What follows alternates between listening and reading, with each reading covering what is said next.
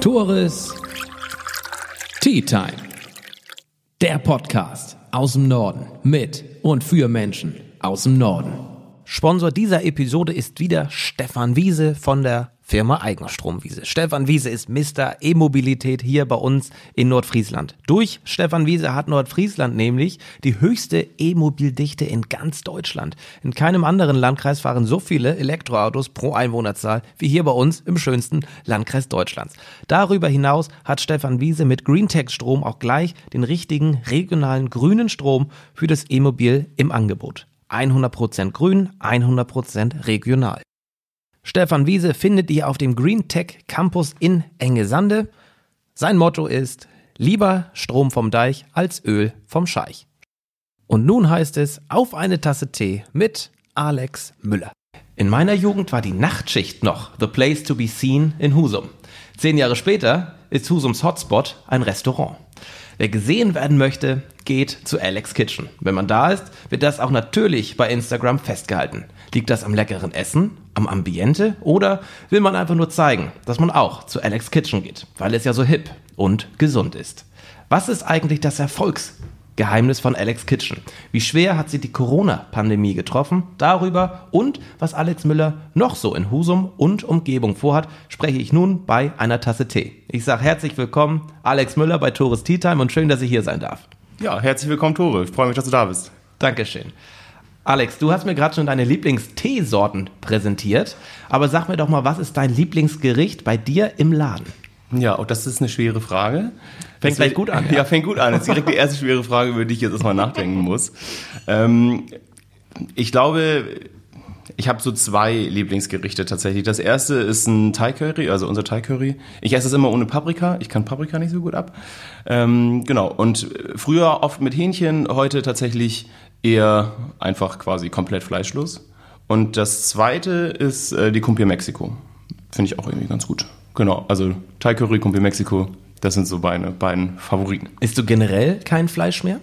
Weniger als, also generell schon eigentlich seit der Uni wirklich ähm, wenig und wenn dann auch wirklich nur Gutes oder also Gutes in Anführungszeichen, ich setze es mal Anführungszeichen, ja. auch wenn das keiner sehen kann. Ähm, aber tatsächlich in, in letzter Zeit und in den letzten Wochen immer weniger, ja. Aber auch, das ist gar nicht, also ist es irgendwie automatisch gekommen. Wie sieht es denn bei der Nachfrage deiner Kunden aus? Wird noch viel Fleisch bestellt oder wird das auch weniger? Hast du da einen Überblick? Ähm, es wird schon noch viel, also viele Gerichte werden auch tatsächlich dann, also ich sag, Hähnchen-Thai-Curry ist mit eines der Top-Renner, Hähnchenbock auch, ähm, also noch vor den veganen oder vegetarischen Varianten. Mhm. Ähm, aber generell sind wir ja ein Laden, wo wenig Fleisch verzehrt wird. Wir haben ja Fleisch auch auf der Karte nie als, also mit Ausnahme von einem Rumsteak, äh, nie sozusagen als Hauptkomponente, sondern wir haben immer irgendwie das Thai Curry und dann kannst du das essen mit Steakstreifen oder Hähnchen oder Garnele. Genau. Fleisch bleibt aber auf der Karte. Fleisch bleibt auf der Karte, ja. Mhm. Das ist gut. Dann komme ich auch weiter. Ja, genau. Alex, letztes Jahr hast du geheiratet. Ja. Mhm. Der Laden lief meines Erachtens nach super, immer proppenvoll. Ja. Dann kam aber das Theo und dieses Jahr kam Corona. Ja. Eine Achterbahnfahrt der Gefühle will ich annehmen, aber mal der Reihe nach. Ähm, fangen wir ganz zum Anfang an. Wie kam es denn überhaupt zur Idee, Alex Kitchen in Husum zu gründen? Ja, da, ich hole mal ein bisschen aus. Ne? Ja, bitte. Denk an die 30 Minuten. Ja, ich versuche ich versuch, mich dran zu halten. ähm, also, ja, wie, wie kam das so? Also, es ist ja so, wir haben das ja damals zu dritt gegründet, ähm, also alle drei Alex. Äh, genau, deswegen auch der, auch der Name, genau, deswegen auch Alex mhm. Kitchen. Dann spare ich mir die Frage gleich. Und ähm, wir haben dann, also eigentlich ursprünglich wollten wir mal was mit Schulverpflegung machen. Äh, ich, Herr Schmitz wird sich auch noch an uns erinnern. Äh, wir, wir saßen damals bei Ihnen im Büro und haben gesagt, Mensch, man müsste doch Schulverpflegung und wir waren da sehr Genau, also positiv und wollten eigentlich in die Richtung was machen. Wie lange ist denn das her? Das war Mitte, Anfang 2013, als wir mal okay.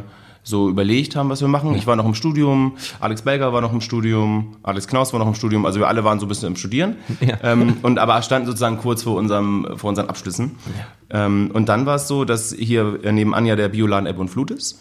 Und die ehemalige Inhaberin ist dann auf uns zugekommen und hat gesagt, Mensch, neben uns der Brillenladen, der ist jetzt leer. Hättet ihr nicht Lust, da was zu machen? Ja. Und dann haben wir gesagt, ja, weißt du was, eigentlich wollten wir was mit Schulverpflegung machen. Bei dem Thema kommen wir irgendwie nicht weiter. Lass uns trotzdem was machen. Und dann haben wir einfach so ein bisschen drauf rumgedacht. Was gefällt uns ganz gut? Was haben wir in den Großstädten gesehen? Ähm, was ist da sozusagen Top-Thema? Was funktioniert gut? Was hat uns selber auch emotional irgendwie berührt? Ähm, und so haben wir dann eben das Konzept mit der offenen Küche gestaltet. Das haben wir uns so ein bisschen, da haben wir uns vom Vapiano inspirieren lassen. Das wäre auch eine weitere Frage Ja, gewesen. guck mal, ich nehme alles weg hier. Ja, aber alles gut, da muss ich mich drauf einstellen. Genau, und so ist das im Prinzip dann, und so entsteht das dann irgendwie, ne? Und dann, dann überlegt man sich, welche Gerichte will ich haben, mal gut Nudeln selber machen, äh, finden, fanden wir irgendwie spannend, ähm, Wokgerichte fanden wir spannend. Kumpir hat Alex Knaus damals in Hamburg entdeckt, da im, im Mercado ist einer und auch an der Schanze gibt's einen Kumpirladen und das fanden wir irgendwie spannend. Und dann haben wir August 2013 einen Stand auf den Hafentang gehabt bei Meinhard Schiebrad sozusagen. Er hatte früher ja immer seinen Scampi-Grill stand da und er hat dann gesagt, Mensch Jungs, ihr könnt auch da was machen, wenn ihr wollt. Und dann haben wir gesagt, na super, also perfekter Ort, um sich vorzustellen. Und da haben wir dann relativ schnell gemerkt, Kumpi ist ein, kommt gut an. Renner. Nudelgerichte kommen gut an, das Ja. funktioniert irgendwie. Und da konnten wir natürlich schon mal prima Werbung machen äh, für, für die Eröffnung dann, die wir dann hier gemacht haben, Dezember, Ende November, Anfang Dezember 2013. Ist Husum, also letztendlich hat sich das ja als positiv herausgestellt und erfolgreich. Aber ich hätte tatsächlich nicht gedacht, dass das für Husum passend ist, das Konzept. Hm, Ich glaube, das ging dir nicht alleine so. Also es gibt viele, mit denen ich heute auch noch stark schnack, die heute auch Stammgäste sind, also immer noch seit damals und die damals auch gesagt haben, oh, wir sind, wir sind wirklich dreimal die Woche gekommen, weil wir wollten nicht, dass es euch nicht mehr gibt, sozusagen. Also kenn die ich, haben, weiß haben ich, nämlich auch ja. tatsächlich irgendwie gedacht, so, oh, oh, hoffentlich hält sich der Laden. Ja. Ähm, ja, aber irgendwie haben wir, ich weiß auch nicht, also irgendwie doch ins Schwarze getroffen mit dem, was wir so gemacht haben. Mit vielen Dingen waren wir auch sehr, sehr früh oder noch vor vielen anderen. Also ich weiß nicht, ob man eine Fritz Cola vor 2013 irgendwie schon mal in Husum getrunken hat oder so biologische Verpackungen, die ja, sag ich mal, jetzt in den letzten ein, zwei Jahren immer mehr in den Medien sind. Wir haben die schon seit 2013. Und irgendwie ist man da so ein bisschen für Husum, glaube ich, relativ früh gewesen mit vielen Dingen. Auch mit vielen Dingen, mit denen man auch angeeckt ist, wo Husum sich, glaube ich, auch erstmal dran gewöhnen musste. Ich bin ja, das hast du, glaube ich, heute Morgen auch schon gemerkt, ein relativ unkomplizierter Typ. Also ich mag das gerne unkompliziert. Und so machen wir, handhaben wir das im Laden eigentlich auch. Also wir duzen uns grundsätzlich, also untereinander, wir duzen aber auch die Gäste. Da bin ich mir sicher, dass das Und bei das, einigen das war bei einigen aufgestoßen ist. Genau, aber es gibt auch viele, die äh, haben dann äh, sozusagen einen Wandel durchlebt für sich selber und haben gesagt, okay, hier finde ich das irgendwie auch ganz schön und spannend, nicht gesiezt zu werden, sondern geduzt zu werden. Und man kennt mich beim Namen und irgendwie weiß man auch schon, dass man, dass der eine oder andere eben dann bestimmte Vorlieben auch beim Essen hat oder so. Das ist eigentlich also sehr familiär. Also wenn Daniel Günther, unser Ministerpräsident, mal in Husum ist und bei Alex Kitchen essen geht, Ja, wird er auch konsequent geduzt. Genau, wir wissen ja schon, dass er Daniel heißt. Das ist dann schon mal ganz gut. ja, aber nein, also wir, wir duzen tatsächlich ähm, vom, vom Bankvorstand äh, bis zu, äh, ja, weiß ich auch, der Rennerin um die Ecke hier, äh, duzen wir jeden. Okay. Du sprachst schon Vapiano an als Orientierung. Nun ist Vapiano ja Püt. Jo. Was macht ihr besser als Vapiano? Oh, das weiß ich gar nicht. Ich weiß gar nicht, ob ich das, ob ich das so sagen kann, dass wir was besser machen. Was macht ihr denn besonders gut? Äh, ich, also, ich glaube, dass wir, wir versuchen, drei Dinge zusammenzubringen, die man eigentlich nicht zusammenbringen kann. Und das ist immer, also es ist einmal ein zeitlicher Faktor, den du beim Essen gehen immer hast. Also vor allen Dingen, wenn es jetzt um, um Mittagsgeschäft geht oder auch abends, ist es doch auch so. Viele wollen irgendwie nochmal schnell ins Kino und so. Also das ist der zeitliche Faktor. Ich möchte eigentlich möglichst schnell mein Essen haben, um möglichst viel das genießen zu können und auch den Besuch genießen zu können. Also sozusagen nicht auf heißen Kohlen zu sitzen. Dann ist es ein Qualitätsfaktor, der uns wichtig ist und der Preis. Und diese drei Dinge kriegst du eigentlich nicht zusammen. Irgendwie schaffen wir das trotzdem. Also das ist zumindest mein Eindruck, warum wir so erfolgreich sind. Also wir belegen hier unten jeden Sitzplatz im Durchschnitt vor Corona sechsmal am Tag. Sechs Sechsmal am Tag, ja. Also das macht dann bei jetzt 56 Sitzplätzen, kann man sich ausrechnen, wie viele Gäste dann hier sozusagen durch den Laden durchgehen. Ähm, und das ist natürlich, hat, was, hat das auch was damit zu tun, dass wir versuchen, immer auch möglichst schnell, also sag mal, im Durchschnitt wartest du vielleicht zehn Minuten, dann hast du dein Essen. Ähm, dann hast du bei einer Stunde Mittagspause oder bei einer halben Stunde Mittagspause noch entsprechend Zeit und du hast dann eben auch oft schon gezahlt. Und ich finde, der Preis ist gerechtfertigt für das, was wir so an Qualität haben. Also es ist nicht überteuert, aber es ist auch nicht zu günstig. Gut und günstig. Gut und günstig. Ja, in Sicherlich nicht euer Trademark, Nee, ne? genau. gibt es ja schon und verbindet man wahrscheinlich auch mit etwas anderem, aber Genau. letztendlich ist Ja. das so die Devise. Genau, natürlich gut ist ja dass der Slogan, den wir sozusagen unterm Logo haben. Und das haben wir uns damals auch äh, sozusagen als Kern aller Dinge ähm, vorgenommen. Also wir haben gesagt, alles, was wir machen wollen in dem Konzept, alles, eben, also alles, unser ganzes Handeln und Tun soll begleitet werden äh, von dem, von dem Motto natürlich gut. Und das fing dann eben an mit den Zutaten, das fängt auch an mit der Zubereitung, das fängt an mit dem, äh, mit dem Gästekontakt, mit dem, mit dem Umgang untereinander, auch unter den Kollegen und eben auch dann zum Beispiel bei den Außerhausverpackungen. Also und zwar, um das mal wieder das als Thema zu nehmen, völlig klar, dass wir irgendwie gucken müssen, dass es umweltverträglich ist. Rund 300 Gäste sind es denn ja? Ja. Ne? Ja. Ich gut richtig gerechnet, ja? Bummelig so Bummelig, ja, kann man schon Oder? so sagen, ja. ja. Was ist denn eure Zielgruppe damals im Businessplan, sage ich mal, gewesen? An welche Zielgruppen habt ihr gedacht und welche kommen denn letztendlich? Ja, wir, wir haben uns komplett verschätzt, tatsächlich. Ja. Also wir haben äh, damals gedacht, wir haben so die Zielgruppe 17, 18 bis Ende 20. Das Und wäre auch meine Vermutung. Genau, und es ist tatsächlich nicht so. Also wir haben, und das ist vielleicht auch der Zauber von Alex Kitchen irgendwo, dass du, äh, wenn, du- wenn, du, wenn du dich in so einem vollen Restaurant umguckst, dann hast du halt tatsächlich, du hast den Rentner, das Rentner-Ehepaar, das seine Tagessuppe isst, ähm, Ü80 teilweise, tatsächlich. Wow. Und äh, am Tisch daneben hast du dann irgendwie so 16-jährige Schülerinnen, die alle eine halbe, noch eigenen so eine. Kinder, genau, so eine Kinderportion Pomodoro irgendwie und, und sich eine Fritz-Cola teilen und am nächsten Tisch hast du dann den Bankvorstand und einen Tisch weiter und hast du dann eben, wie nicht, die Messechef oder so. Also es ist witzig gemischt irgendwie. Ähm, und ja, das, das, das hätten wir damals nicht gedacht. Weil es eben auch tatsächlich ja, weil mit dem Du und so, das ist alles so ein bisschen mutig und, und, und jung und urban und trotzdem treffen wir irgendwie echt einen Nerv. Ich habe nicht ohne Grund im Intro gesagt Hotspot Husum. Ja, Hotspot, ja. Ja, Vielleicht ist es so, ja. Ja, also wenn man gesehen werden möchte, geht man zu Alex. Also ich Ja, kenne viele, mich, die, ich, so. ich kenne aber auch viele, die ein Date haben und nicht zu Alex gehen, weil das dann direkt jeder sieht. Ja, das stimmt. Das ist tatsächlich ein guter Freund von mir. Ähm, ähm, an den muss ich jetzt gerade denken. Der hat tatsächlich, also der hatte eine Zeit lang öfter mal ein Date und war natürlich dann auch immer hier. Und ist irgendwann ist er also wirklich aufgezogen worden, auch von, von den Teamkollegen hier, weil, weil er wirklich jedes Mal ein anderes Date hatte. Sehr sympathisch. Ja, ich nenne den Namen nicht, aber er weiß Er wird sicherlich wissen. wer- wissen, wer gemeint ist. Du sprachst schon von deinem Team. Wie viele Leute arbeiten derzeit für Alex Kitchen in Husum? Äh, in Husum, also ich kann mal für die, ich, so genau weiß ich es tatsächlich hier vor Ort gar nicht. Also jetzt gerade sind es natürlich nicht so viele, wir haben nur die Festangestellten da, also alle, die Vollzeit oder Teilzeit sind. Ähm, vor Corona haben wir hier im Restaurant und im Kiosk, den wir auch noch betreiben, im beruflichen Gymnasium und in unserem Cateringbetrieb ähm, mit Aushilfen knapp 39 Leute beschäftigt. Wow. Ja. Du sprichst den Kiosk in der Berufsschule an, da erinnere ich mich an meine Zeit an der Berufsschule, Mhm. wo ich mir ganz selten mal einen Joghurt leisten konnte. Ja. Ich fand es sehr teuer. Ja. Ist das immer noch so? Habt Ja. ihr das schon mal an? Ja. nee, also da muss ich auch, ich habe, ich saß oft, ich saß oft, äh, ich, das ist tatsächlich so. Also äh, ich habe auch schon einige Gespräche, gute Gespräche geführt ähm, mit der mit der Schülervertretung vor Ort auch, die dann eben gesagt hat, Mensch, ah, das ist schon irgendwie, ne, also Ja. ich, ich, da werde ich dann auch Geld los. Und es ist natürlich so, ich sag mal im Vergleich mit einem mit einer Mensa oder so, die in einem in der TSS oder HTS zum Beispiel ist, wo ich wo ich Eltern habe, die sich engagieren, die irgendwie das ehrenamtlich betreiben, da habe ich das, da habe ich eine andere Preispolitik. Bei so einer beruflichen Schule, bei so einem beruflichen Gymnasium, dieser Kiosk muss ja wirtschaftlich sein. Und ähm, ich müsste eigentlich noch höhere Preise nehmen, um das wirklich sozusagen komplett sein zu können. Ähm, aber am Ende ist es so, ich glaube, dass da eine Altersklasse oder eine Altersgruppen unterwegs sind, die durchaus in der Lage sind, sich äh, zur Not ihr Pausenbrot auch selber zu schmieren. Und ich war ja auch auf der Schule, also ich habe ja nach der Kochlehre auch noch mein, mein Abi nachgeholt. Und ich habe mir das damals auch nicht immer geleistet, aber häufig, aber auch weil ich es konnte. Und wenn ich es nicht konnte, dann habe ich mir halt einen Apfel mitgenommen oder so. Ja. Oder eben die Flasche Wasser nicht am Kiosk gekauft. Also es ist ja immer noch so, dass man sich dann dadurch eben auch was gönnt und sich eben ja, das ausgleicht, dass man morgens noch eine halbe Stunde länger geschlafen hat und sich kein Brötchen mitgenommen hat. Man kennt's. Man kennt's, genau. kennt's. Ja.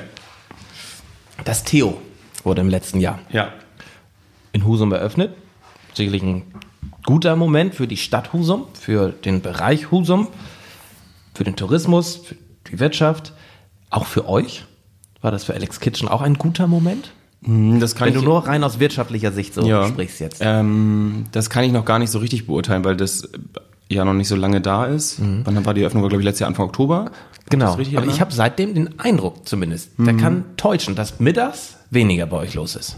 Das täuscht, glaube ich tatsächlich. Ja. Ähm, also wir, wir haben ja damals auch überlegt, ob wir, oder andersrum, ob wir ein Konzept im Theo machen, was nicht mit Alex Kitchen zu tun hat, aber Husum hat in meinen Augen durchaus noch Bedarf auch für andere Sachen. Also man kann da bestimmt noch spannende, spannende Kon also Food-Konzepte auch machen. Husum hat wenig, da ist noch viel möglich. genau, da ist auch viel möglich. Kommen wir nachher zu. Ähm, wir, wir haben uns dann aber dagegen entschieden, ähm, weil wir gesagt haben, nee, wir haben hier den, den, den Standort an der Roten Pforte und haben ja noch dann vor der Theo-Eröffnung auch nochmal umgebaut, also entsprechend nochmal mehr Sitzplätze geschaffen, weil wir nicht wollten, also wir hatten vorher hatten wir 40 Sitzplätze, heute haben wir 56. Ich, ich wollte keine Gäste aufgrund von fehlender Kapazität ans Theo verlieren. Das wäre ärgerlich gewesen. Also da hätte ich gesagt, Mensch, das will ich eigentlich nicht, dass die Leute sozusagen dann da, sich dafür entscheiden, weil sie sagen, ich kriege hier keinen Sitzplatz. Ähm, ich war, das Eröffnungswochenende vom Theo, war ich in Berlin auf der Barkonvent und war massiv nervös, wenn man das mal so sagen kann, weil du natürlich überhaupt nicht weißt, äh, was für Auswirkungen hat das auf dich. Ähm, und ich habe dann zwischendurch äh, unser mal das Kassensystem aufgemacht. Ich hab, wir haben so einen, so einen Cloud-Kassenanbieter, so dass ich sozusagen von überall mal so reingucken kann, wie ist so die, die Lage. Und, dann habe ich das Handy klingelte. ausgemacht und ich war beruhigt. Also doch, und es war natürlich, weil die Stadt war natürlich auch total voll. Und ich Ja. gebe dir recht, so ein ähm, jeder aus dem Umland, der sich sozusagen dann gegen vielleicht Flensburg entscheidet als Einkaufsort, sondern dann eben sagt, okay, ich habe auch H&M jetzt hier in Husum, ich fahre jetzt nach Husum. Ähm, der wird vielleicht im Theo essen, vielleicht aber auch äh, TripAdvisor oder Google bemühen, um zu gucken, Mensch, wo kann ich gut essen? Und da sind wir ganz gut dabei und vorne dabei. Und ähm, ich habe das Gefühl, dass wir seitdem schon konstant immer gut zu tun haben. Es könnte sein, dass sich das mittags ein bisschen mehr verteilt, kann ich auch verstehen, aber das füllt bei uns dann die Plätze nur wieder mit Leuten, die vielleicht vorher keinen Platz gefunden haben. Okay. Ja. Also durchweg, kann, ja, ich kann jetzt nicht sagen, dass es negative Auswirkungen hat. Ich hatte eine Frage vorbereitet, warum ihr nicht im Theo seid. Die hast du jetzt quasi schon beantwortet. Also die Anfrage war schon da. Ja, die Anfrage war da. Wir haben uns das auch vor Ort, ich habe es vor Ort auch einmal angeguckt. Ja. Ich habe wirklich auch gegrübelt. Ähm, mir fehlte dann ein bisschen die Fantasie, Ja. äh, da wa- was umzusetzen. Ähm, ich wollte das erstmal abwarten. Also es ist durchaus so, wenn jetzt sich das gut entwickeln sollte äh, im Theo und ähm, da nochmal eine Fläche frei werden sollte, könnte ich vielleicht nochmal drüber nachdenken. Ähm, aber ich habe da keinen Druck. Und das war auch, glaube ich, die, die Entscheidung, wir haben einfach keinen Druck. Wir haben hier einen guten Standort, wir wollen uns darauf konzentrieren, ähm, den ausbauen, hier gut bleiben. Ja. Und das war uns wichtiger. Dann habt ihr mit Theos Kitchen nichts am Hut. Nein, das, ähm, ja. Ja, was hältst du von der Namensgebung Theos Kitchen? Hm, jetzt muss ich mich ja diplomatisch ausdrücken, ne? Ja, Also, also ist implementiert, finde ich. Mensch, das hat mit euch zu tun. ja, du bist auch nicht der Erste. Also Da bin wir ich mir hatten, sicher. Wir hatten in der ersten Zeit hatten wir wirklich viele, äh, sag mal, auch Stammgäste von uns, die haben mich auch angesprochen und gesagt, Mensch, Alex, nun seh doch mal zu, dass du da die Kumpel rankriegst. Ich war heute im Theos und es gab keine Kumpel, obwohl ihr das auf der Karte habt. Ich sage, du, ganz ehrlich, ich sag, das sind wir nicht. Wir haben da, da keinen da keinen Standort. Ähm, wir haben uns, also w- kurz vor der Eröffnung vom Theo haben wir uns mit einem Posting auf Facebook, wir erreichen viele Leute über Facebook und haben mit, äh, bei einem Posting quasi allen, ähm, äh, sag mal, Klarstellung. So eine Art Darstellung. Es war so ein bisschen so, wir haben allen viel Erfolg gewünscht, guten Start und dass wir eben äh, nicht da platziert sind.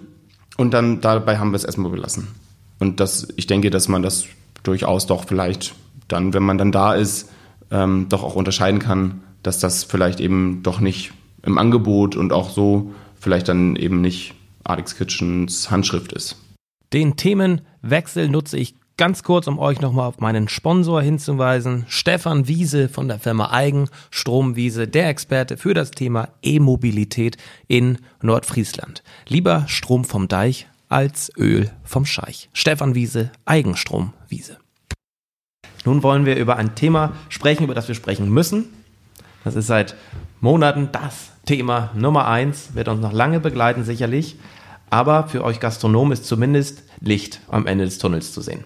Ab Montag eröffnet die Gastro endlich wieder. Aber springen wir noch mal ein paar Monate zurück. Corona, ihr musstet die Schotten dicht machen, ihr musstet Ja. den Laden schließen. Erzähl doch mal, berichte mal über den Moment, als du erfahren hast, ihr müsst wirklich schließen.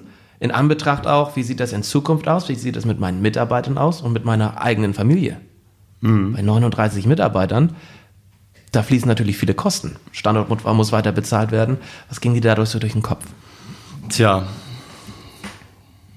Du sprichst nämlich ganze Zeit von vor Corona 39 Mitarbeiter. Vor Corona so viel Umsatz. Ja, also wir haben natürlich vor, wir haben äh, Stand jetzt niemanden entlassen. Wir haben natürlich äh, das Problem, dass wir die, ähm, die Minijobber, also die, die geringfügig Beschäftigten sozusagen, die können wir momentan nicht beschäftigen. Da haben wir einfach nicht genug zu tun, nicht genug Arbeit. Ja, klar. Ähm, das trifft die natürlich auch besonders hart. Kurzarbeitergeld gibt's dafür nicht. Aber um auf deine Eingangsfrage zurückzukommen, ähm, ich hatte, man sieht das ja, es ist verrückt tatsächlich. Ähm, man sieht die, diese Geschichte auf einen zukommen und realisiert es viel zu spät. Ich glaube, es ging tatsächlich irgendwie allen so. Erst war es war so der Virus da irgendwo in China. Da in China. Da in China. Und äh, dann kam er hier so aufs Festland und dann war er in Italien. Und dann haben wir gedacht, na ja, gut, jetzt ist er in Italien, aber das dauert ja noch ein bisschen. Aber das ist irgendwie verrückt, dass man das so, man, man, man. Sehr blauäugig so, aber- Sehr blauäugig, tatsächlich, ja. Also auch das ist so wirklich auch gefährlich blauäugig, ähm, muss ich sagen. Ein bisschen naiv vielleicht, aber irgendwie ging es allen so, hatte ich das Ja, Gefühl. das habe ich auch das Gefühl. Ähm, wir haben dann relativ früh, also ich habe äh, irgendwie, ich glaube so Anfang März oder so habe ich reagiert und ähm, habe dann nochmal äh, mich sozusagen schon darauf eingestellt, dass wir das wahrscheinlich so ähnlich hier haben werden wie in Italien auch, also mit Schließungen.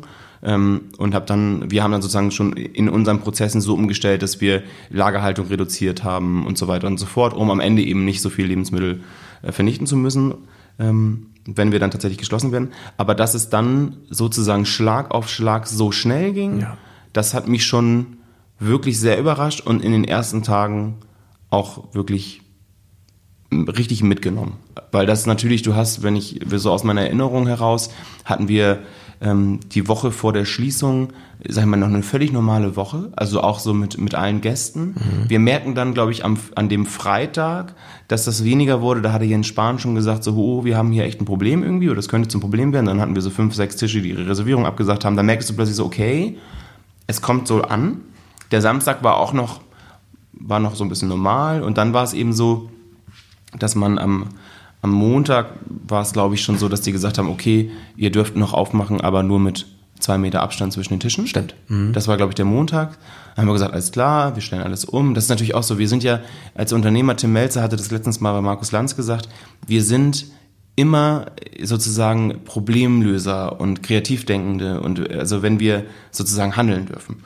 Und das war noch so eine Zeit, da durftest du noch handeln und man war aber quasi ständig dabei, immer wieder sich auf neue Gegebenheiten einzustellen. Und dann hatten wir, gesagt, hatten wir sozusagen das Restaurant schon so weit vorbereitet, dass wir überall dass wir diese Markierung gemacht haben und zwar mit Abstandstische und so. Das ist natürlich, du machst ja plötzlich, sag mal, da etwas, was, was eigentlich nicht dein Kerngeschäft ist und willst ja aber am Markt bleiben, solange wie es geht.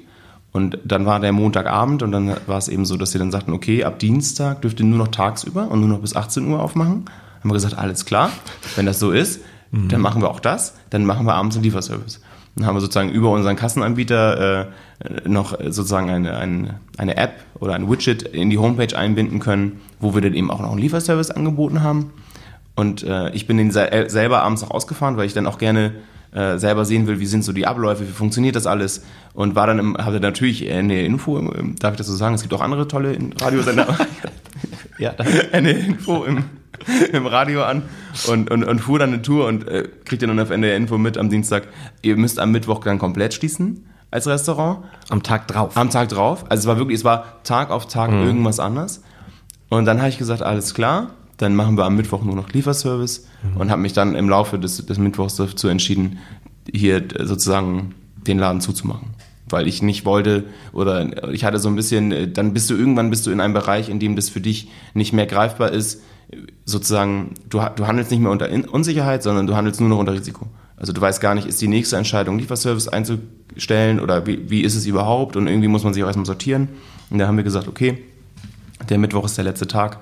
Am Donnerstag haben wir hier dann Groß, äh, Großputz gemacht und noch so ein bisschen für die Tafel gekocht und Lebensmittel Ja. zusammengestellt und so, ähm, weil wir das eben, also alles, was wir dann ja, auch nicht wegschmeißen wollten und auch nicht mussten, die Sachen waren ja noch gut, ähm, genau, haben wir dann aufgeteilt. Und dann war sozusagen, das war dann, glaube ich, der Donnerstag, ne? Ja, und dann war zu. Dann haben wir hier abends die Hütte zugeschlossen. Das war schon sehr merkwürdig. Das glaub ich ehrlich dir. sagen, ja. Merkwürdiges Gefühl. Was habt ihr denn in diesen zwei Monaten fast, oder? Fast zwei Monate. Habt ihr da irgendwas lernen können aus dieser oder mitnehmen können aus dieser Phase, was auch für die Zukunft euch eventuell zugutekommen kann? Gibt es irgendwelche Lehren aus der Corona-Pandemie für Alex Kitchen? Ich glaube, jeder persönlich hat da ein bisschen was für sich mitgenommen, für auf sich alleine oder mit sich alleine beschäftigt. Wie sieht es da bei euch aus? Also fürs Unternehmen kann ich das noch gar nicht so richtig sagen. Ähm, für einen also für mich persönlich war es jetzt was sehr, sehr gemischt. Die, Anfangszeit war natürlich geprägt davon, dass du nicht genau wusstest, ähm, wie lange ist jetzt dieser Shutdown, wie, wie kriegst du das auch sozusagen ähm, finanziell hin, wie lange kannst du diese Strecke überleben, als Unternehmen auch. Das war schon, welche Hilfen gibt es tatsächlich? Erst, wir haben über zehn Vollzeitangestellte. Und erst war das ja so, Mensch, dann hast du diese Soforthilfen, die gibt es dann eben entsprechend nur bis zu zehn Mitarbeiter. Wir hatten über zehn, da gab es dann erst nichts. Da war man natürlich so, oh Mann, hm, wie geht mhm. das? Ne? Und dann haben sie das irgendwann nachgeschoben. Also du bist schon so, die ersten zwei Wochen waren so ein Wechselbad der Gefühle. Ähm, das war für alle eine neue Situation. Für alle eine neue Situation. Auch für die Regierung, ne? Also, ja, also hundertprozentig. Ja. Das ist überhaupt kein, ähm, ich möchte nicht in, den, in nee, dem Stuhl sitzen und das machen müssen. Ähm, ich finde, dass das tatsächlich auch in Schleswig-Holstein sehr gut gehandhabt wird und auch auf Bundesebene, muss man schon mal so sagen. Also ich fühle mich an keiner Stelle irgendwie äh,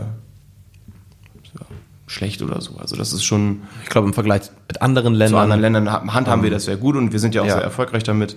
Ähm, aber es, für, es ist trotzdem ein Wechselbad der Gefühle, weil du Na nicht klar. so richtig weißt, Mensch, nun ist es in Baden-Württemberg, war es dann so, da kriegt eine äh, Firma über zehn Mitarbeiter, was in Schleswig-Holstein nicht, und dann man schon kommen. Irgendwie müssen ja. wir so ein bisschen gucken. Da ist der Föderalismus vielleicht nicht ganz so genau, also optimal dann, gewesen. Dann schöner, wenn du dann wirklich auch sagst, okay, dann ist es eben für alle gleich, um mhm. auch sozusagen Wettbewerbsgleichheit irgendwie zu schaffen zwischen den Bundesländern. Ähm, das wurde dann nachgeschoben, das war dann auch irgendwann, irgendwann war so klar, man hatte sich selber auch so ein bisschen sortiert. Ähm, man geht ja dann auch alle Kosten, alle laufenden Kosten durch, checkt sozusagen jede Position, kann ich da irgendwas dran tun, kann ich nichts dran tun. Ähm, davon waren so die ersten zwei Wochen. Dann arbeitet man Dinge auf, die lange liegen geblieben sind. Also, wo du sagst, das ist irgendwie nicht wirklich dringend aber vielleicht trotzdem wichtig. Also so, dass man mhm. arbeitet so sein Postfach durch. Also ja. irgendwie alles, alle To-Dos irgendwie. Mhm. Die sind dann aber auch irgendwann abgearbeitet. Ja, klar. Naja, und dann macht man schon Pläne für die Zeit danach eigentlich. Und dann stellt man sich die Frage, ähm, wie können wir das danach weitermachen? Wie geht's danach weiter? Und, und unter welchen Auflagen geht's weiter? Und das war auch dann am Ende wieder eine sehr unbefriedigende Phase, weil es eben sozusagen, es gab keine, keine Perspektive und keinen Plan für, wenn wir wieder öffnen, dann die Restaurants zum Beispiel unter den und den Begebenheiten. Das ist jetzt vorgestern rausgekommen, aber auch noch nicht sozusagen in der finalen Version. Und bis Montag müssen wir sozusagen ein Konzept geschrieben haben auf Basis von, von, von Fakten, die eigentlich noch nicht richtig fest sind. Das ist sehr schwierig. Also das, da, da hat man uns nicht richtig mitgenommen. Und da bin ich dann wieder bei, bei, äh, bei Tim Melzer, der das eben auch so gesagt hat, das ist sehr schade, dass man da, man ist so ein bisschen, du bist auf See unterwegs und siehst nirgendwo Land. Das ist dann, fängst du irgendwann an, Salzwasser zu trinken. Also, ja. sehr schwierig. Ja. Ab Montag geht es ja wieder los. Ja. Sprachst du von.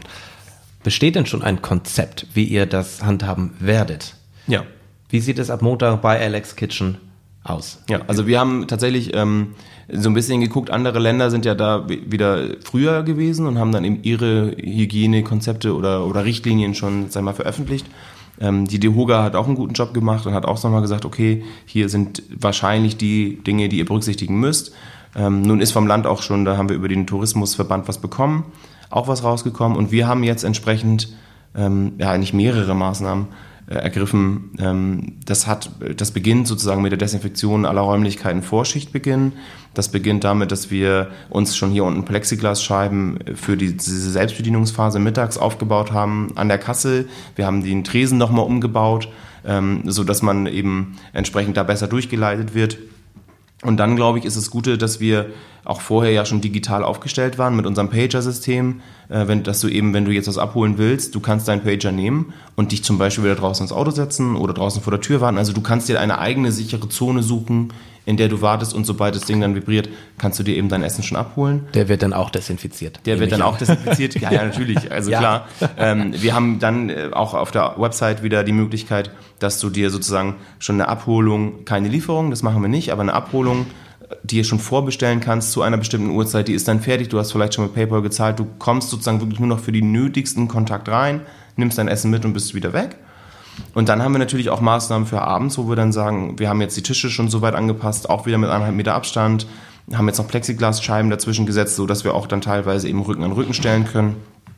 Ähm, Müsst ihr für die Kosten selbst aufkommen? Plexiglasscheiben ja. und all sowas? Plexiglasscheiben, okay. die Umbaukosten, die trägst du dann eben vollständig allein. Mhm. Das kommt nochmal, und das ist, glaube ich, auch nochmal ähm, etwas, also ich bin, bin super froh, dass wir wieder machen dürfen und, und wieder starten dürfen und ähm, auch wieder was tun können und wieder kreativ sein können. Weil das ist das, was mhm. jetzt wieder beginnt, das, was wir eigentlich können. Also, dass man ja. eben sich überlegt, okay, wie gehst du dann mit den Maßnahmen um und wie können wir das möglichst smart machen? Das haben wir jetzt auch in der Dienstplanung beispielsweise. Wir haben jetzt Teams gebildet. Also alle Mitarbeiter sind momentan zu 50 Prozent wieder da, arbeiten drei Tage die Woche, mhm. vormittags und abends. Und es gibt immer sozusagen ein Team. Das sind dann zwei Köche und eine Servicekraft. Und diese Teams sind getrennt von den anderen Teams. Also wenn dann jetzt eine ja. Person in dem Team dann äh, Corona erkrankt, dann äh, fällt sozusagen nicht der gesamte Betrieb darunter, mhm. sondern wir haben eben entsprechend äh, dann für Maßnahmen gesorgt, dass das ja. nicht passiert, dass wir handlungsfähig bleiben. Und das ist, glaube ich, so ein bisschen das, ja. Wie viele Sitzplätze von den einzigen 56 ähm, könnt ihr denn derzeit anbieten? 26.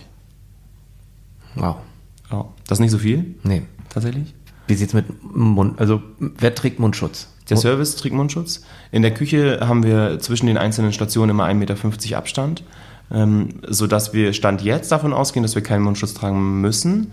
Ich hoffe, dass das tatsächlich, also für meine Mitarbeiter hoffe ich, dass das so bleibt, weil jeder, der, sag ich mal, mit so einem Mundschutz ja. mal unterwegs war beim Einkaufen und eine halbe Stunde hier beim ja, Einkaufsladen Trauens, wo auch immer ja. man einkaufen geht. Also jeder, der so ein Ding äh, wirklich mal eine halbe oder drei Stunden aufhat, es ist wirklich ätzend. Also ja. ich, ich, verstehe das auch und, und man schützt ja auch seine Mitmenschen. Ähm, wenn ich mir jetzt vorstellen würde, wir müssen hier im Team acht Stunden damit kochen. Das ist eine richtige Belastung. Ähm, also in einigen Branchen müssen sie das ja trotzdem, ne? Die genau. müssen das ja. ja. Das ist ja, und einige Branchen eine aber Zumutung. Auch, gibt ja auch Branchen, wo du das dann entsprechend nicht musst, wo du dann nur als Gast sozusagen mhm. oder als, als Kunde musst du dann nur einen Schutz tragen, ja. Verkäufer muss keinen tragen. Ja. Also das ist so ein bisschen, ich denke, im Service wird es schon so sein, in dem Moment, in dem wir nicht hinterm Tresen hinter unserer Plexiglasscheibe sind, sondern am Gast sind, da ist dann Mundschutzpflicht. 1,50 Meter Abstand, Mundschutzpflicht. Ähm, und wir sind so gut digital aufgestellt und haben jetzt im letzten Jahr schon ähm, nach dem Umbau haben wir so Order Cubes bekommen. Das sind so quasi so Tischlampen. Und an den Tischlampen kannst du über einen Knopf wie im Kino mhm. bestellen mhm. oder bezahlen. Und damit hat man natürlich so ein bisschen, sag mal, diesen, diesen vorherigen äh, Service-Gast-Flair, den hast du nicht mehr so. Mhm. Auf der anderen Seite ist es jetzt natürlich so, sag mal, ein Vorteil, dass du diesen Kontakt auf das Minimum des Notwendigsten beschränken kannst. Also wenn ich was bestellen will, dann kommt die Servicekraft und wenn ich bezahlen will oder noch was bestellen will, kommt die Servicekraft. Aber ansonsten hast du dieses Zwischendurch, ne? Also Mensch, du dein Tee ist leer, sollst du einen haben oder so. Dann, ja, hätte ich gern. Ja, ja kannst du haben. Ja, organisiere ich gleich.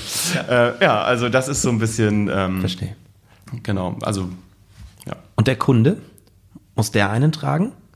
Der Kunde muss. Also wenn er reinkommt, nehme ich an. Ja, genau. Auch beim Essen? Nee, nee. wohl nicht. Also es ist wohl so, dass der, wenn der Gast reinkommt, ähm, dann trägt er seinen Mundschutz so lange, bis er am Tisch ist. Am Tisch darf er den Mundschutz dann abnehmen. Dann darf er essen. Darf er auf Toilette? Wenn, ja, er darf auch auf Toilette, er darf aber nur mit Mundschutz zur Toilette gehen. Muss er den auch auf der Toilette tragen? Das weiß ich Wie wird das kontrolliert? Ihr seid ja in der Haftung. Das kann ich nicht also. nachdenken. Ja, das ist eine gute Frage übrigens. Äh, ja. Wer ist in der Haftung? Also, ja, oder? Das ist eine gute Frage, ich weiß es nicht. Also ich also weiß, im Einzelhandel weiß ich, dass der Einzelhändler ja, haftet. Dann ist es natürlich so, ähm, wenn, wenn das der Fall sein sollte, dann ist der Spagat zwischen Gastlichkeit und Corona-Ordnungshüter mhm. irgendwie, also das wird dann sehr schwierig und eine, die Aufgabe der nächsten Monate sein, ja. den Spagat zu schaffen zwischen wir sind so gastlich wie möglich und so Corona aufmerksam wie nötig. Das wird, glaube ich, ein spannender Spagat werden. Wir sind alle gespannt. Ab Montag kann es endlich wieder losgehen. Mhm.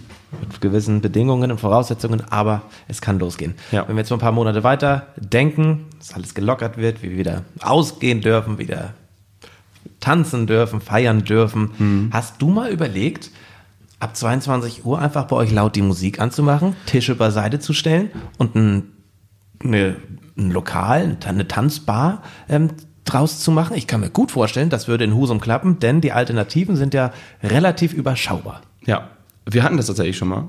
Also 2014 war das Jahr der Kitchen Clubs, so haben wir das damals genannt. Okay. Und da haben wir tatsächlich, ab 22 Uhr haben wir dann die Küche, also in der Küche sozusagen die Küche abgedeckt, dann einen DJ Genau. dahingestellt mit, mit Plattenspielern und der hat dann aufgelegt. Ja. Und die Tische haben wir so ein bisschen zur Seite gerückt äh, und da wurde dann, also getanzt tatsächlich auch teilweise, aber eben auch dann wurden Cocktails getrunken und das Licht wurde gedimmt und es war wirklich Genau. toll, Ja. schöne Atmosphäre. Ähm, das ging dann leider irgendwann nicht mehr, weil wir haben als, also wir sind sozusagen ein Restaurant, als Restaurant mit natürlich auch so ein bisschen Getränkebarbetrieb konzeptioniert. Hier an der Roten Pforte, aber ja eine innerstädtische Lage. Und äh, da haben wir dann tatsächlich entsprechende Lautstärke, Frequenz auch vor der Tür gehabt. Sag mal, Gäste, die dann vor der Tür stehen zum Rauchen oder äh, zum Schnacken im Sommer, ne, wenn es dann ein bisschen wärmer ist. Und das ist dann nach 22 Uhr eben dann doch so laut, dass das dazu geführt hat, dass wir das nicht mehr dürfen. Und dann haben wir es eingestellt. Schade. Ja, richtig schade, das war schön. Das hat Spaß gemacht. Ja, bin ich mir sicher. Ja, war eine tolle Atmosphäre auch natürlich, ne? In so einem kleinen Raum und dann ist es schon, also Absolut, ja. waren, waren gute, waren auch wirklich gute Partys. Ähm, aber wenn du da eben entsprechend, ja, wenn du das nicht darfst, dann sagst du dir, okay, dann lassen wir das halt. Dürft ihr auch keine Plätze draußen haben? Ich meine, es ist ja immer drin schon proppenvoll, Mhm. aber ich kann mir schön vorstellen, bei der untergehenden Sonne, gut, ich weiß nicht, wie die Sonne auf die rote Pforte scheint, Ja, die ist tatsächlich nicht mehr zu sehen. ja. aber trotzdem, wenn Ja, man dabei, wenn wir mal 18 Grad abends haben oder was, Ja. draußen sitzen kann oder mittags, in der Mittagssonne. Ja, da hast du tatsächlich noch Sonne. Ähm, zurzeit sind ja Parkplätze Mhm. da. genau. Braucht es ja auch, klar, kann man vielleicht auch woanders haben. Wie auch immer, dürft ihr keine Plätze draußen haben? Habt ihr da Ideen vielleicht für? Also Stand jetzt ist es so, dass wir das nicht dürfen. Ähm, wir hatten ganz früher mal so eine Regelung mit der Stadt, dass wir ab 18 Uhr das durften. Da war das dann aber so, wir durften quasi die Parkplätze nicht vorher, äh, sag mal, da Hinweisschilder anbringen, bitte ab 18 Uhr frei halten oder so. Ach so. Und dann hast du halt teilweise das Problem, dass du da nicht stellen konntest, weil deine Autos parkten und dann hat das überhaupt gar keinen Sinn gemacht. Ähm, ansonsten finde ich natürlich ist die Rote Pforte, das, das weiß man bei der Stadt auch. Ähm, ich bin großer Fan der Roten Pforte, weil ich finde, dass das ein, ein ganz toller Platz ist mit den Bäumen, mit dem Kopfsteinpflaster. Ähm, und da sozusagen jetzt, wenn da die Möglichkeit bestehen würde, Außenplätze zu schaffen, das hätte natürlich einmal den, den Aspekt, dass die Rote Pforte an sich ein bisschen aufgewertet wird. Ähm, und es hat natürlich die, die Hilfestellung in der Richtung, dass wir von den besagten 26 Sitzplätzen, die wir aktuell haben, vielleicht wieder ein bisschen mehr Kapazität schaffen können im Außenbereich, um auch dann diesen Corona-Marathon, der ja auch vor uns steht, Ja. ähm, um den sozusagen besser durchstehen zu können. Das wäre schon, schon gut. Das hätte echt Charme für Husum. Total. Also wenn ich mir das vorstelle, du hast da dann irgendwie, also wir machen jetzt was zusammen mit einer, mit einer Brauerei aus Hamburg, die auch das alte Mädchen betreibt und dann hast du da tolle Schirme und dann hast du so halbe Bierzeltgarnituren von Fritz Cola und dann hast du irgendwie Lichterketten in den Bäumen. Also das hätte richtig, bisschen so vielleicht noch so ein Palettensitzmöbel oder so, das hat richtig, richtigen Flair. Und dann könnte Elbe und Flut, hat ja hier nebenan das Café, das Bio-Café, die könnten was rausstellen und sofort hast du irgendwie so einen Platz ganz toll belebt irgendwie. Und dann kommen ja vielleicht auch noch ein paar andere Gastronomen Genau. dazu. Kann ich mir gut vorstellen. Also ich wäre sofort, wenn, wenn das die Kleines portugiesisches Viertel. Ja, Portu genau, Portugiesen Viertel, Portugiesen, Karo Viertel, ja. also Ja, ja. irgendwie äh, Sch- Schanze vielleicht ein bisschen. Ähm, also ich wäre sofort bereit, wenn, wenn es so sein sollte, dass es perspektivisch so ist, die Rote Pforte ist äh, sozusagen autofrei. Ähm, in ihrem hinteren Bereich, den vorderen Bereich braucht man vielleicht noch für die Ärzte, damit da auch Parkmöglichkeiten sind, aber sag mal, ähm, ab den ersten Autoreihen dann autofrei, dauerhaft, gastronomisch und auch, sag ich mal, für die allgemeine Bevölkerung zu nutzen, dann wäre ich sofort bereit, in den umliegenden Läden, wenn da einer frei werden würde, noch ein neues Konzept zu machen, ein anderes Konzept. Also ich denke an, an Tapas, Levante-Küche, Mexikaner, ein cooler Burgerladen vielleicht, fehlt Oh ja, auch noch. oh Also ja. da gibt es so viele Möglichkeiten, äh, tolle Sachen zu machen.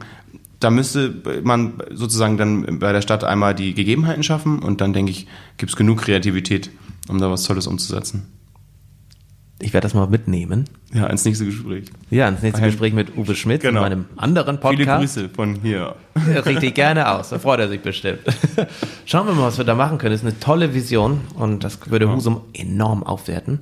Uwe Schmidt sagte ja schon, die Innenstadt wird nicht autofrei, aber wenn man die Rote Pforte als autofreie Zone auch nutzen kann, wow. Ja. Das wäre schon toll. Also Ja. man kommt ja, das ist ja, die Rote Pforte ist ja auch, es ist ja sozusagen tatsächlich der Abschluss Husums mal gewesen und da war ja auch eine Rote Pforte. Ähm, und, und wenn man so beobachtet, wie auch so die Fußgängerströme sind, wenn ich irgendwie, wenn ich vom Bahnhof komme, ich komme ja doch irgendwie so in die Stadt rein und das wäre natürlich schon attraktiver, auch als auch auch, auch nochmal so ein bisschen als Gegengewicht ähm, zur Innenstadt. Also was wir ja, was deswegen war ich beim Theo vorhin so ein bisschen zögerlich. Äh, Das wäre schade, wenn es eine Art Flensburger Galerie wird, so wie das früher in Flensburg war. Ich erinnere mich an Zeiten, da bist du vom Nordermarkt bis zum Südermarkt und überall waren Geschäfte. So war das in meiner Jugend, als ich so 15 war oder so. Damals. Damals. Vor langer, langer Zeit. äh, und wenn das sozusagen, äh, ich, und ich, was schade wäre, wenn sozusagen dieses Zentrum den, dem, der, dem umliegenden Dingern den Lebenssaft Raubt. raubt. Genau. Ja. Und das, wir haben ja tolle Orte. Wir haben die untere Neustadt, die bunt ist. Und wir, man hätte dann die Rote Pforte, man hat den Marktplatz, man hat den Hafen, man hat so viele tolle Orte irgendwie. Ähm, und da hat die Rote Pforte definitiv Potenzial. Total. Ich würde eigentlich gerne jetzt rausgehen, beziehungsweise aufhören. weil Ich habe Ja. noch ein, zwei Themen gehabt. Stichwort ähm, Franchise. Denn ihr habt auch mittlerweile schon einen Laden in Heide Genau. aufgemacht, auch unter dem Namen Alex Kitchen. Und es, ihr plant natürlich auch weitere Franchise-Nehmer zu bekommen. Ja. Ganz kurz, was hat das auf sich? Was sind deine Pläne für die Zukunft? Ja, also die Idee ist, dass man, ähm, und da, da haben uns Gäste tatsächlich drauf gebracht damals, weil die, wir haben Gäste aus München, aus Berlin, ähm, aus Stuttgart, also überall aus Deu- deutschlandweit, auch aus den Metropolen. Komm extra für, äh, wegen Also Alex die, ja, die kommen hierher. Also die kommen nicht wegen der Nordsee, die kommen wegen uns. Nein, die kommen natürlich wegen der Nordsee, sind dann aber hier und sagen, oh Mensch, das würde bei uns auch gut passen. Und wenn mir das ein Berliner sagt, dann denke ich mir so, oh, warte, was, was? Also irgendwie, ihr habt doch so total gute Mhm, für Designer, die tollen Konzepte und so. Und er sagt, nee, nee, aber es wäre schon super. Und, und so ist dann sozusagen die Idee gekommen und ähm, in, in Heide macht das meine Schwester mit ihrem Lebensgefährten zusammen. Und das, das haben wir Anfang 2016 eröffnet. Und dann merkst du natürlich schon so, okay, wenn du so, wenn du diese Qualität und alles übertragen willst, dann, dann muss man wirklich auch auf bestimmte Dinge achten. Und es läuft da sehr gut. Äh, Und wir würden, ich würde jetzt aber nicht sofort nach Berlin gehen zum Beispiel. Das wäre mir irgendwie zu weit weg. Dann hast Ja. du irgendwann hast du ein Vaperno-Problem, dass Ja. du das alles irgendwie nicht mehr handeln kannst. Flensburg zum Beispiel. Also wenn jemand aus Flensburg zuhört, der Immobilienbesitzer ist in der Innenstadt. Also Flensburger Zuhörer habe ich, ich weiß nicht, wie, wie viele Immobilien Hört euch um, haben. hört euch um. Ich würde gerne in die Ecke vom Kritz. Also da, also, da wäre es super. Also wir haben wirklich, wir haben Flensburger hier, äh, die kommen aus Flensburg zum Essen und fahren wieder nach Flensburg. Und, und das wäre so eine Stadt, die fände ich äußerst interessant. Ähm, um nochmal Total. sozusagen einen Laden zu machen. Eventuell mit einem Franchise-Nehmer, also mit jemandem, der sozusagen das Konzept mietet ähm, und dann aber im Prinzip ja schon weiß, dass er etwas nimmt, was erfolgreich ist. Und nicht sozusagen die Gefahr hat, sich selbstständig zu machen in der Gastronomie und nicht weiß, habe ich genug Gäste, funktioniert mein Konzept und so weiter. Ähm, oder selber. Also ich könnte mir auch vorstellen, das nochmal selber zu machen. Dann ähm, muss aber die, die Location entsprechend passen. Das wäre so, Flensburg wäre super. Ich würde auch nochmal gerne einen Aufruf starten, wenn jemand Kontakte zur Cheesecake Factory hat. Was ist das? Kennst du gar nicht? Nein! Ja, ist, ich glaube, die gibt es bislang nur in Amerika. Also. Die ist bekannt geworden durch, How, ähm, durch Big Bang Theory. Ah, okay. Es ist einfach der Hammer. Und wenn da jemand Kontakte hat, Ja. auch gerne für die rote Pforte der Zukunft. Ja, dann machen wir hier eine che Cheesecake Factory. Das kennen wir mal. Five Guys übrigens auch soll auch ein guter Burgerladen sein, habe ich gehört. Ja, sehr geil. Ja, könnt ihr auch nach Husum kommen. Auch in Ordnung. machen wir einfach alles. Alex, wir machen noch einiges. Ja, Und unbedingt. Wir, wir werden auch noch einen zweiten Podcast aufnehmen. Nicht weiter zu Alex Kitchen, da ist jetzt viel gesagt worden. Aber wir wollen dann noch mal ein bisschen über das nicht vorhandene Nachtleben in Husum sprechen. Denn da hast du auch so ein bisschen deine Finger mit im Spiel. Ich sag mal Hafentage und die Stadtwerke-Partys. Zum Beispiel im Schwimmbad, die jetzt auch leider ausgefallen ist. Genau. Mit wem arbeitest du da zusammen, dass wir das kurz anteasern und was ist bei euch geplant, dass wir das in einem weiteren Podcast nochmal ausführlicher besprechen? Ja, also ich mache das mit André Cadell zusammen. Der ähm, ist bekannt. für den Club in Husum, Ja. den hat er gemacht, lang, lange, lange Jahre mit Mark Hielscher zusammen. Ähm, projektiert auch die MS Koi, ist im Prinzip auch mal seine Idee gewesen, dieses Partyboot zu machen. Ich glaube, die wäre jetzt am Wochenende gewesen. Ah, ich glaube, die wird tatsächlich jetzt gerade gewesen. So zum Kotzen. Ja, das ist, das ist immer, das ist immer eine super Sache, ne? Ja, naja, und wir machen eben, also wir machen seit 2016 die Südseite, also den, den Street Food äh, Market auf den Hafentagen und eben entsprechend auch die Bühne und haben sozusagen äh, damals ähm, mit der Messe gemeinsam für uns formuliert, dass wir diese Südseite, die ja tatsächlich durch das Wasser so ein bisschen getrennt ist von der anderen Seite, dass wir die urban bespielen wollen, ein bisschen jung, ein bisschen modern und dann entsprechend auch musikalisch so. Und wir haben da eigentlich auch für dieses Jahr wieder tolle Acts geplant gehabt. Ich weiß nicht, ob die äh, Hafentage dieses Jahr stattfinden können, ob die vielleicht verschoben werden. Können nicht. Auch das in meinem Podcast Tores Tine Talk zu hören. Ah, okay. Ja, sag mal, siehst du, da, da weißt du schon mehr als ich. Ja. Also sie können nicht verschoben werden, das ist sehr, sehr schade. Ähm, also aber sie finden zumindest nicht statt. Sie finden nicht statt, ja. verschoben werden, Unwahrscheinlich. Unwahrscheinlich, ja. Guck mal, dann, das ist natürlich auch wieder schade. Ne? Also dann, aber dann nächstes Jahr gute Künstler. Also ja. letztes Jahr hatten wir äh, Pohlmann da auf dem, auf dem Eröffnungstag, das war großartig. Also mhm. und wir haben halt immer ähm, auch Lust. Also das ist halt, ich glaube, das ist das, was ein, was uns beide auch und was auch mich beim Alex Kitchen oder André und mich auch also generell antreibt, ist, dass man Lust hat, tolle Sachen zu machen, ein bisschen auch für einen selbst. Äh, ich, glaube, ich glaube, dass, da, das hatte Thomas Jensen auch gesagt fürs Wacken, die wollten einfach auch coole Bands hören. Und äh, so geht uns das auch. Wir wollen irgendwie, wir, wir, wir haben so Visionen irgendwie für Huse, man will einfach äh, coole Sachen machen, für einen selber auch irgendwie, weil man das cool finden würde. Ähm, aber auch für Husum. Und da haben wir unterschiedliche Sachen. Also wir sprechen gerade ähm, mit der Stadt über die Möglichkeit einer Doku Spitze zum Beispiel mal ein Festival machen zu können oder ein Konzert machen zu können. Das wäre total spannend, finde ich, mega Location. Da geht die Sonne im Meer unter und dann hast du irgendwie, weiß nicht, dann spielt Johannes Oerding da mal oder so, ich weiß es nicht. Sprich nicht so viel äh, davon. Äh, das, das wäre wär so schön, schön, ne? Das wäre so ja, schön. Es, es, wäre wirklich so schön. Da sind wir in ersten Gesprächen, da okay. sind wir ganz gespannt, ob wir da was machen können. Dann haben wir natürlich mit den Stadtwerken immer tolle Projekte zusammen. Mhm. Ähm, dann gibt es die Überlegung, eine Eisbahn zu machen in Husum. Ähm, das gab es ja früher. Es gab ja die Eiszeit bei der Messe im genau. Industriegebiet. Ähm, wir Gab oder gibt weiter? Die ist, die ist dieses oder nächstes Jahr wieder? Ich weiß nicht, ob sie die nochmal, also die haben die damals, also vor zwei Jahren, glaube ich, komplett eingestampft. Ich weiß nicht, ob sie die nochmal ins Leben rufen wieder. Ja, warum? Auch wir brauchen doch nichts weiter hier in Husum. Wir haben schon so viel. Genau, wir haben ja so viel. Also wir würden sie gerne in die Innenstadt verlagern. Also eine mhm. Idee ist die Rote Pforte tatsächlich, weil du, wir haben auch einen Eisbahnbauer schon hier gehabt. Du kannst tatsächlich die Bäume in die Eisbahn integrieren, die hier ja da sind, und könntest dann sozusagen um die Bäume herum skaten mit deinen, mit ja. deinen Schlittschuhen. Äh, oder auf die Schiffbrücke ähm, oder oder immer in Ergänzung zu dem jetzigen Weihnachtsmarkt schon. Aber man hat eben den Vorteil, äh, sag mal, in der Innenstadt, dass du Du musst da nicht extra hinfahren, du läufst dran vorbei, dann siehst du die Eisbahn, bleibst kurz stehen, guckst vielleicht zu. Das ist so, das führt, glaube ich, nochmal irgendwie, das macht was mit der Stadt. Und okay. ähm, das wäre so, das wäre so ein Thema, was wir momentan noch auf dem Zettel haben, mhm. was wir total spannend finden. Vielleicht mal irgendwann eine Beachbar oder so auf der Slipanlage. Ach, ich weiß es auch nicht. Also irgendwie äh, gibt es da viele, viele, viele Ideen. Sprechen wir zur gegebenen Zeit nochmal genau. drüber, ausführlicher. Ja. Beim Obi-Markt oben, mhm. der Ecke zwischen Obi und Messehalle, ist noch ein mhm. freies Gelände, mhm. wo ein Freizeitzentrum entstehen soll. Unter anderem Schwimmbad, Kartbahn und so weiter kann man auch mal drüber sprechen, was da vielleicht noch möglich wäre. Ja. Ich weiß, die Initiatoren haben auch noch Interesse an neuen Konzepten. Mhm. Kann man ja auch noch mal gucken. Ich werde das zeitnah mit Herrn Schmitz nochmal besprechen, wann, ob das losgeht, wann das losgeht. Ja. Und Alex, ich sag vielen, vielen Dank für deine Zeit. Ich hatte viel Spaß, viele Einblicke und drücke euch die Daumen für Montag und auch natürlich für die kommende Zeit und bin gespannt, was du, was wir noch alles in Husum geschafft bekommen. Ja, vielen Dank, dass du da warst, Tore. Und abschließend will ich noch sagen, schön, dass es Menschen wie euch, wie dich, wie euch gibt, die Vision haben und die auch anpacken. Es gibt genug Menschen, die Bock auf irgendwas haben, aber immer nur meckern, dass es das nicht gibt. Und es ist mhm. wichtig, dass es Menschen wie dich gibt, die das dann auch versuchen, in die Tat umzusetzen. Ja, also danke da nochmal stellvertretend ja. danke ja. und mach's danke. gut. Danke dir. Ne? Also, tschüss. tschüss.